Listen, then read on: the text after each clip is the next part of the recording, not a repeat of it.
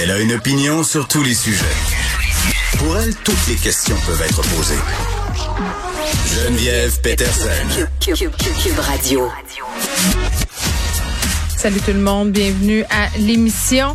On commence euh, en dénonçant un geste de cabochon. Et oui, la fermeture du tunnel Louis-Hippolyte Lafontaine en fin de semaine à Montréal, en plein Grand Prix. Tu sais, alors, euh, Caroline, qu'est-ce que tu me dis? Alors, alors qu'on a, oui, oui, ils vont l'annuler, c'est ça la fermeture euh, du tunnel parce que ça avait juste aucun bon sens. Tu sais, quand je dis un move de cabochon, c'est ce que je veux dire. C'est probablement qu'on avait pensé à rien de tout ça. On le sait là. Déjà aujourd'hui, ce matin, je me promenais en ville. J'ai jamais vu autant de circulation, puis j'ai jamais vu autant de chantiers non plus. Là, ça, il faut bien le spécifier. Euh, les cônes sont partout, puis bon, euh, on l'a dit à la ville de Montréal cette année là, on met les bouchées doubles, mais je sais pas si vous êtes un automobiliste en ville, mais je J'essaie de respirer quand je conduis habituellement. J'essaie de pas m'en faire euh, avec le trafic. Ça vient avec le territoire. J'essaie de prendre mon auto le moins souvent possible. Mais là, j'avais pas le choix et, et, ça a juste aucun bon sens. Et là, évidemment, le ministère des Transports qui revient en arrière parce que c'était vraiment illogique. La ville se remplit déjà. Le stationnement ici au bureau qui va ouvrir le soir, la nuit, euh, pour permettre d'accueillir les gens qui vont converger vers la ville pour profiter des festivités de la F1.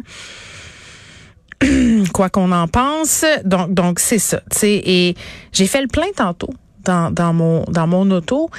Et ce sera une pierre de plus sur l'édifice de Geneviève va se promener en vélo électrique autant qu'elle peut. 134 pièces. 134 dollars pour faire le plein de ma voiture. C'est un record, là. J'ai jamais payé ça.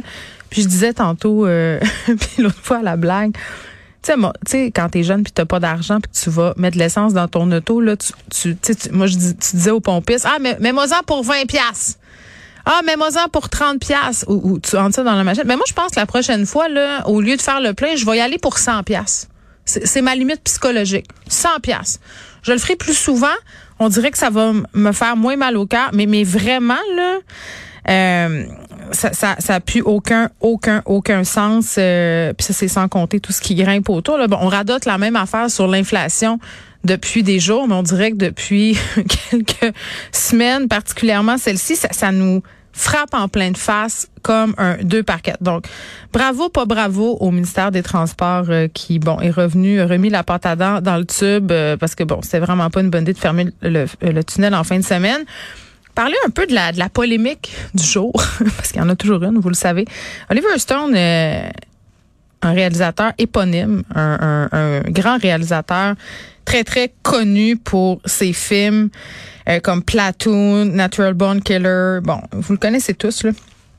Vient à Québec pour le festival de cinéma. C'est un, beau festival, le festival de cinéma de Québec. Là, euh, on réussit à attirer justement des têtes d'affiche comme Oliver Stone. La présentation est absolument incroyable. Et là, ça fait pas l'affaire de tout le monde parce que Oliver Stone a des opinions, disons, assez problématiques. Isabelle Haché écrivait là-dessus dans la presse ce matin. Chantal Guy aussi, il est allé de de son avis. Euh, c'est quelqu'un qui, est pro Vladimir Poutine, qui est pro russe, qui a dit un peu partout que les Ukrainiens méritaient leur sort, euh, est allé de, de salve aussi contre l'OTAN. Mais, mais bien avant ça, Oliver Stone, qui est un personnage éminemment controversé là, pour ses diverses positions, notamment dans l'affaire JFK, euh, c'est un espèce de révisionniste de l'histoire slash complotiste. Là. Je veux dire, je suis pas une spécialiste, je n'ai pas fait l'exégèse de tous ses propos. Mais, mais, mais c'est ce qui ressort et quand on suit un peu le bonhomme, ben on se rend compte que bon, c'est peut-être pas la personne que j'aurais envie d'abord à souper chez nous pour échanger. Après ça, maintenant qu'on a dit ça, euh, est-ce que de l'inviter au Festival d'été de Québec, c'est une erreur? Est-ce que de demander aux gens de, de pas un certain boycott, mais un, certain appel à l'annulation d'Oliver Stone, là, euh, Jean-François Lépine qui s'est fait un peu vilipender là, parce qu'il va faire une entrevue avec lui. Puis tu sais, regardez, là, on réfléchit tout haut, là, c'est compliqué ces affaires-là. Euh, je disais tantôt à Benoît, euh, tu sais, ce fameux je est un autre. Là. Quand on dit, il faut pas assimiler euh, l'œuvre à son créateur. Je, je veux bien là, mais, mais ça c'est la formule facile. Puis je m'explique là. Moi, je suis plus capable de regarder un film de Woody Allen sans penser à ce qu'il a fait, euh, ces dénonciations dont il a fait l'objet. Même affaire pour Roman Polanski. J'irais jamais voir un show où Bertrand Cantat joue de la musique. Euh, je serais pas capable euh, d'aller voir peut-être Éric Lapointe en spectacle. Pourtant, je suis game de chanter ses chansons au karaoké. Pourtant, j'écoute du Michael Jackson des fois chez nous avec mes enfants. C'est compliqué ces affaires-là. Là. C'est c'est quoi la bonne chose à faire? Puis, puis j'ai toujours un peu de misère quand on fait un appel au, au, au boycott ou, ou je vais pas utiliser le mot censure parce que je pense que ce serait mal mal choisi là. Mais Oliver Stone euh, n'est pas accusé d'agression sexuelle, d'inconduite sexuelle, à moins que je ne sois pas au courant. Écrivez-moi si vous avez des, des, faits à ce sujet-là, mais je, mais je pense pas. Sais, n'a pas non plus violenté personne. Il y, a des positions épouvantables, des, des opinions politiques discutables. Mais, mais c'est plate à dire quand on vit dans une démocratie, ben ces, ces positions politiques-là existent euh, et c'est ce qui fait la beauté de la chose, là, malheureusement. Puis je vous l'ai dit, là, moi, c'est pas le genre de bonhomme que j'aurais envie de souper avec. Mais, mais, mais tout de même. Donc, ces sujets-là sont, sont compliqués, puis je me méfie des grandes prises de position publiques, c'est-à-dire, euh, ah mon Dieu, il faut boycotter un tel ou une telle parce que ça a donc pas de bon sens.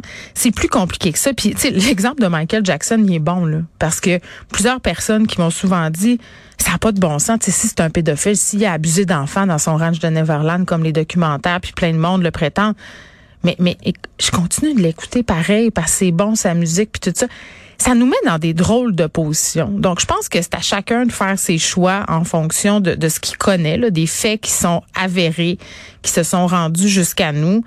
Et, puis que cet homme-là, Oliver Stone, soit, entre guillemets, la vedette du Festival d'été de Québec. OK, c'est peut-être qu'on aurait pu faire un autre choix, mais, mais là, c'est ça. Il est là.